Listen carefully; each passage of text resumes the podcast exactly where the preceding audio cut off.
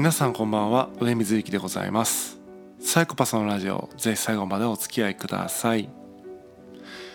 今日は信念によって引きつけられ信念によって引き離されるというお話をしたいと思っています。本題に入る前に、えー、と告知をさせてください。僕がやっている秘密結社サブというですね、えー、と秘密結社があるんですけども、まあ、自己を再定義するという目的でですねいろいろサウナアートブックというところを、えー、軸にですね活動している、まあ、秘密結社なんですけども11月に2本イベントがあります、えー、11月17日水曜日夜10時からクラブハウスでですねリンというルームを開催します。ここではですね、えっとまあ、その場でテーマ決まるんですけどもすぐ答えをね出そうということではなくて、えっと、だらだらだらだらですね、えっと、そのテーマについてあのああでもないこうでもないと考え続けるというですね結構苦行のような、えっと、部屋です。どなたでも参加いただけますし、えっと、事前の予約も必要ありませんのでタイミングが合えばぜひご参加いただけると嬉しいです。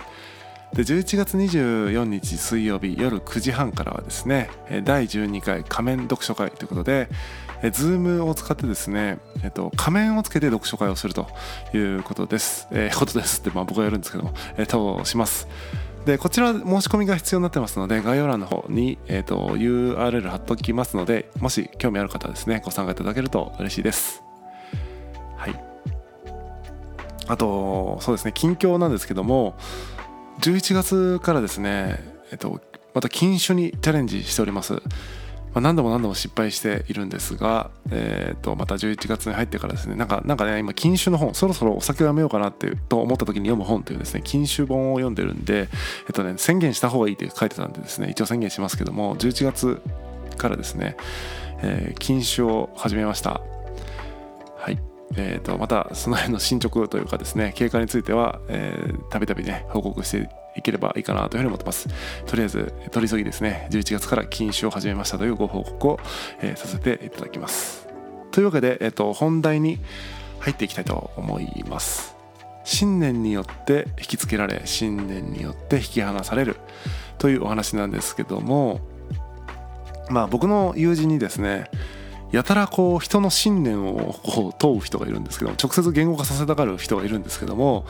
まあ、世の中の多くの人たちがそんなに信念とか持ってるんだろうかとかもしくは信念みたいなものをこうなんだろうどう思ってるんだろうかっていうふうな、えー、とちょっと疑問が湧いてまあちょっとですね Google で調べてみたら、まあ、それを正しいと固く信じている心とかですね大辞林という辞書で調べたら、まあ、固く信じて疑わない心行動の基礎となる態度みたいな意味が出てきてまあそれぐらいの意味だったらというかですね正しいと固く信じているとか、えー、まあね、信じて疑わない心みたいなレベル感でいくともしかするとなんだろうなよくイメージされる、えー、自分はこう嘘をつくのは良くないと思っていて、えー、正直であるということを、えー、信念として持っていますとか、えー、感謝は大事ですと。感謝を忘れない、え僕は感謝するという信念を持ってます。みたいな、えそういう自覚的な信念じゃなくてもですねその無意識レベルで持ってる信念っていうのは結構みんな誰もが持って生きてるんだろうなというふうに思うわけですね。だから信念っていうのは2種類あってそういうかなり自分でも自覚して、えー、結構言語化しがちな信念とと下手したら自覚さえしていないとか、まあ、わざわざ言語化するまでもないというレベルで当たり前のように信じて疑わない正しいと固く信じている何かがあったりする。これは誰もが持ってるんじゃないかとこっちの方はですね思うわけです。例えばえっとやり始めたことは最後までやり通すべきだと、えー、日頃ね意識してるわけじゃないけども思っている。とかね。だから途中で辞める人とかを見て嫌悪感があるとかあとは平均から逸脱するのが良くないと,、えーと、信念レベルで思っていてなんかちょっと逸脱してる人を見るとすごくなんか嫌な感じがするとか、うん、約束っていうのは守って当たり前でしょうと思っているというかね約束守らない人に対してすごくね、うん、嫌な感じがするとか、うん、そうだな。あとはお金の扱い方とかって意外と信念レベルで持ってる人とかがねいたりもするかなというふうに思っています。でこれって別に自分で自覚してなかったりとか言語されてなかったりして無意識レベルで思ってて、えー、それに反する行いとか言動をする人を見た時にちょっとなんか嫌悪感があるみたいな感じでまあ信念っていうのがその人をこう近づけていくし逆に信念の相性が悪いとこうその人とは相入れないなっていう感じになってくるってことで結構信念って実は大事というかかなりその核となるものなんじゃないかなというふうに人間関係のですね核となるものなんじゃないかなというふうに思ったりするわけです。で僕自身はですねこの世界にまあたびたび言ってますけどもこの世界に正しいこととか一つもないと思ってるし、えっと、意味なんてものも唯一無二の意味なんてなくてまあそういう意味もあるしそういうふうに見ればそういう意味あるけどもこういうふうに見れば意味なんかないよね無意味だよねとかっていう感じでまあ正直こう虚無主義だと言われてもですね言い返せない程度には虚無っているというところがあるわけですね。でこんなじゃあ僕は正しいことなんかないとかって言ってるけど信念持ってないかっていうと正しさなんか一つもないよねという正しさを結局持ってしまっているんですよね。とだから結局正しいことなんか一つもないという信念を持っているとも言えるというわけです。まあそんなところまでも信念になってしまうわけですから結局誰もが何らかの信念を自覚しようとしまいと思って生きているんだろうなというふうに、えー、思います。で僕はですねこうなんだろう日頃心にこう余裕が持てる時、まあ、それは時間に余裕があるとか体力的に余裕があるとかも含まれるんですけどもそういう時っていうのはまあ、誰かと対話をしてですねこういろんなさまざまな価値観に触れることをですね結構楽しみにしているんですね。だからこう秘密結社の活動とかもしているし、うん、まあ誰かと対話する機会っていうのを結構大事にしてるんですけどもまあ言うて対話をしたところでですねこうお互い意味っていうのはすれ違い続けてお互いが同じ場所にたどり着くわけでもなくえっ、とまあそういう考えもあるんだな、まあ、そういう考えがあるというふうに私は認識したことが、えー、とても面白かった。みたいな。そういう感じで 対話を楽しんでいるんですけどもどうもですねその対話がこう弾まないというかなかなかこううまくいかないことっていうのがあってそれは相手がそのつまらないと感じている場合もあれば僕自身はえっ、となんだろうな。がつまらないと感じることもあるということでその辺の難しさを感じるんですけどそれは何なのかなって思ったら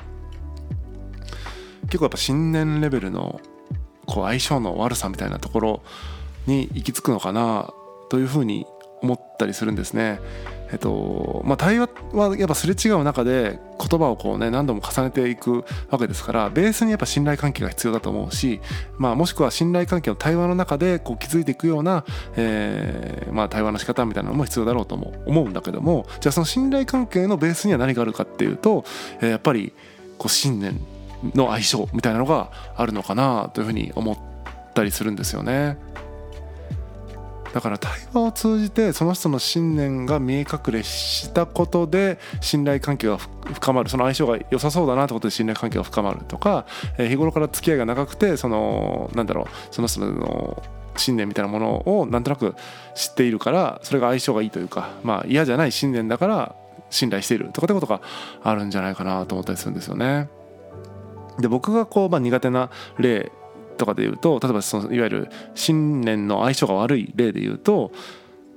まあ、具体的な言葉では言えないんですけどもそのこぼれ落ちちゃうからですね言えないんですけども、まあ、表面的と感じられる信念を持っている人全般を僕はですねあんまり信頼できないんですよね。えっとまあ、表面的なって言ってもちょっと、ね、難しいですけども絶望の総量が少ない人の信念みたいなものっていうのはあんまりこう相入れないというかですね。まあそれこそ虚無とか言っちゃってるぐらいの信念を持ってる人間ですから絶望し足りない人の信念みたいなものがちょっと表面的に感じられてどうもこう本気で対話できないというかですね。まあねいい人だったりね仕事できたりとかするかもしれないんで信用はするかもしれないんですけどもなかなか信頼はできなくて僕自身が本音で話せない僕自身は本音で話す気になれないということで、まあ、表面的なモードでコミュニケーションしてしまったりすることがよくあります。で逆に僕がえっと何て言うのかな信頼できるというかそう信念の相性がいいなと思う人っていうのはすごく、えー、こう強烈な信念をね自覚的な強烈な信念を持った人。無自覚に強烈な信念を持ってる人はちょっと苦手なんだけども、えっと、自覚的である強烈な信念を持った人とかっていうのは結構対話していてもですねその人は自覚的なので言語化してくれたりするので面白いな違う、まあ、自分にない、まあ、自分はその正しいことなんかないとか思っちゃってるからここからこそですねそのすごく自覚的で強烈な信念を持った人の考えみたいなのが面白いなと思って、えっと、そういう人と関わるのはとても楽しいなと思っています。あとはまあ自分にこうね信念が比較的近いと思う感じられる人の信念っていうのはこう相性がいいなまあ近いからね、うん、相性がいいなということで対話してて安心するとか本音で話せるなという感じがします。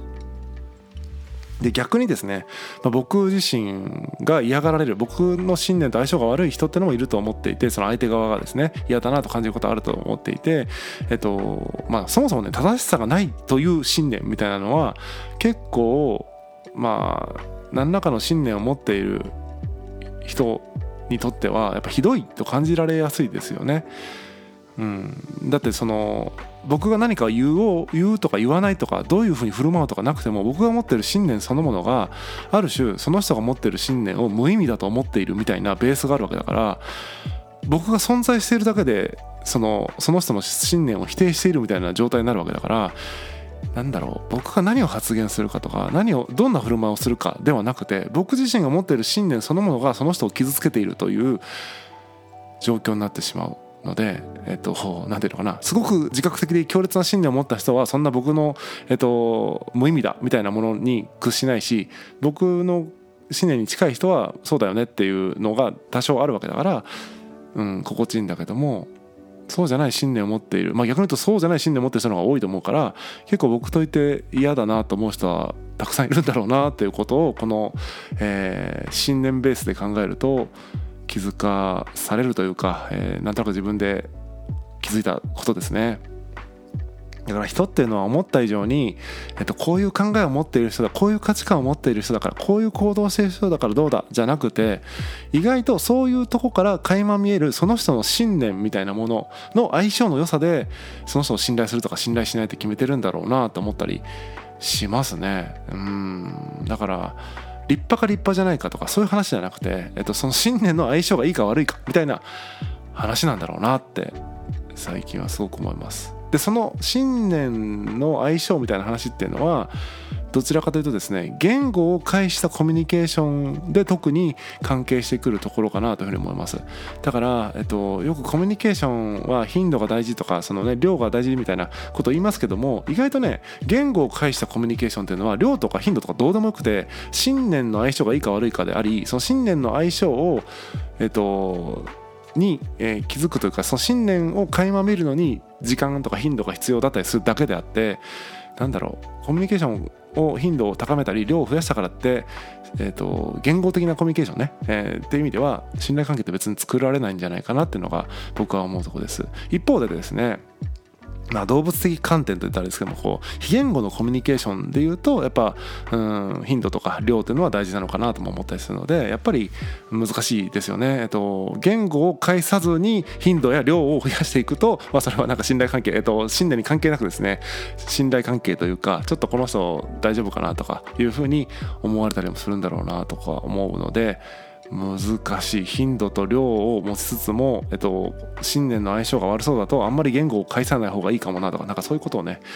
最近は考えたりするし、えっと、信念レベルで相性がいい人っていうのは別に頻度とか量じゃなくてもう1年に1回とかでも頻度少なくてもですねいきなりバシッとですね、えっと、語り合えるみたいなこともあるのでまあ難しいなと思ったりします。でまあえっとね、いくら話し合っても信念の相性が悪かったらもうどうしようもないよっていうことを言ってるわけだから結構希望がないような話をした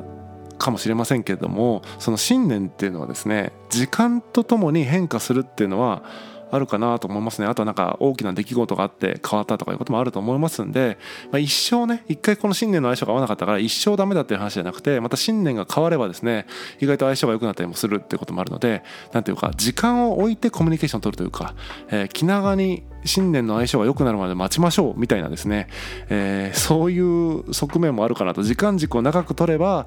まあ別に希望がない話ではなく、えー、新年が相性が合わない時に無理やり話すんじゃなくて時間を置いて距離を置いてまた新年がの相性が合うような時が来たら、えー、ゆっくり語り合えばいいんじゃないかなというふうに思ったり、え、する今日この頃でございます。え本日は以上です。またお会いしましょう。さようなら。